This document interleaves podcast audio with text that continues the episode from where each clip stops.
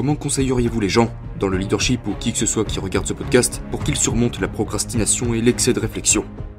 Ok, alors, pour commencer, il y a vraiment deux composants que je voudrais aborder. Le premier est évident. Regardez, si... Si vous dites, ok, je... Quand mon réveil sonne le matin, je... J'appuie sur le bouton snooze 3 ou 4 fois, puis je sors enfin de mon lit et je vais me brosser les dents pendant 20 minutes parce que je ne veux pas commencer ma journée. Je redoute le fait de faire face à cette première séance d'entraînement. Et ce genre de procrastination, ce genre de... Vous savez, à trop réfléchir et à avoir ce genre de débat dans votre tête, à vous dire, oui, mais je me suis déjà bien entraîné hier, maintenant je suis courbaturé, alors peut-être que vous commencez à rationaliser et dans ce genre de situation, j'éteins mon cerveau et je fais ce que je suis censé faire. Je fais confiance à la discipline. Je commence à faire ce que je suis censé faire et je fais immédiatement bouger les choses sans me laisser ne serait-ce que le temps d'y réfléchir. Parce que je sais que cette hésitation, je sais très bien que c'est ces moments d'hésitation qui feront grandir le regret en moi. Et que dans deux ou trois heures, quand je me rendrai compte que je viens de gâcher ma matinée, je me sentirai mal du fait de ne pas avoir fait ce que je devais faire. Donc, en ce qui concerne ce composant, débranchez votre cerveau. Débranchez votre cerveau et faites ce que vous êtes censé faire. Voilà ce que vous devez faire pour surmonter la procrastination. Maintenant, en ce qui concerne la prise de décision. J'avais en fait la réputation dans les équipes de SEAL de... d'être très décisif. De prendre des décisions très rapidement. Mais, très franchement, j'ai un peu triché. En fait, j'avais une méthode pour tricher quand il s'agissait de prendre des décisions. Et cette méthode était, plutôt que de regarder un scénario et de prendre une grande et importante décision sur ce qu'il fallait faire, je devinais dans quelle direction je pensais que nous devions aller, et puis je prenais de très petites décisions et je faisais de très petits pas dans la direction que je supposais être correcte. Et puis j'analysais les feedbacks, et s'il s'agissait de feedback positif et que cela semblait être la bonne décision, je faisais un autre petit pas dans cette direction. Puis j'analysais à nouveau les feedbacks rapidement, et si ce nouveau feedback donnait quelque chose de positif, je faisais un nouveau petit pas dans cette direction. Je prenais donc de très petites décisions, mais je les prenais très rapidement. Et je devais rester assez humble dans le cas où, si je, si je prenais une certaine décision ou que je faisais une certaine supposition en disant, ok, je pense qu'on devrait aller dans cette direction vers la gauche, puis on commence à aller vers la gauche, mais quand j'analyse le feedback, je me rends compte que, ouh, ce n'est pas une bonne décision. Dans ce cas-là, vous devez être assez humble pour dire, hey tout le monde, j'ai en fait fait la mauvaise évaluation. Nous allons faire demi-tour et aller vers la droite. Vous devez être suffisamment humble pour faire ça. Mais si vous prenez ces petites décisions très rapidement, vous atténuez le risque de prendre une gigantesque décision, de prendre d'énormes risques. Vous savez, les gens me demandent Alors voilà, je suis coincé dans ce travail de 9 à 5. Je n'aime pas vraiment ça. Et je préférerais faire cette autre chose qui me passionne beaucoup plus. Comment puis-je savoir quand il est temps de quitter mon emploi et adopter cette. cette autre passion que j'ai? Pour moi, c'est un pas beaucoup trop grand. Parce que.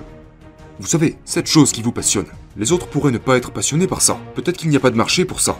Alors vous quittez ce bon travail que vous avez qui vous procure une rémunération stable, et puis vous sortez dans le monde réel et vous réalisez que vous avez fait une terrible erreur.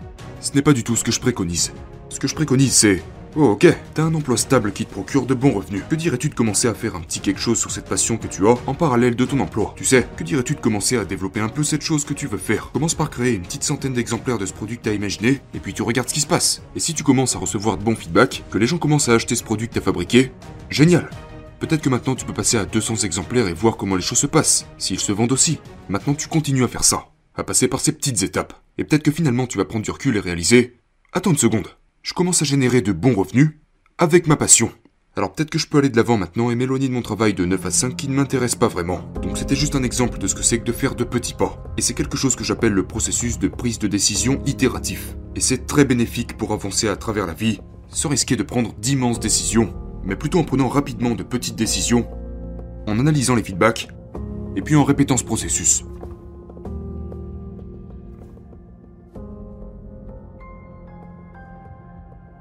Joko, quelle est la chose la plus importante que vous ayez apprise sur vous-même pendant votre voyage chez les Seals Et au cours de cette période de 20 ans, y a-t-il eu des moments où vous avez voulu abandonner ou lâcher prise Peut-être un moment où vous aviez juste l'impression que c'était trop Et si oui, qu'est-ce qui vous a permis de continuer? La plus grande chose que vous apprenez dans les équipes de SEAL, c'est que... Vous... vous... Vous n'êtes pas aussi bon que vous ne le pensez. Il y aura toujours quelqu'un qui sera meilleur que vous dans quelque chose. Vous savez, je... Je n'étais pas le gars le plus rapide, je n'étais pas le gars le plus fort, je n'étais pas le gars le plus intelligent. Et donc vous êtes constamment entouré de gens dans votre équipe qui sont en mesure de vous devancer dans au moins une catégorie. Que ce soit le tir, la plongée, le parachutisme. Donc c'est une expérience très humiliante. Et c'est la même chose avec le combat. Vous vous rendez à un combat, et peut-être que vous pensez, ouais, c'est ce pourquoi je suis né. et je vais dominer cette situation. Mais vous réalisez quand le combat commence que les choses ne vont pas du tout se passer comme vous l'aviez imaginé. Donc, pour moi, ma carrière dans le militaire a été une immense leçon d'humilité.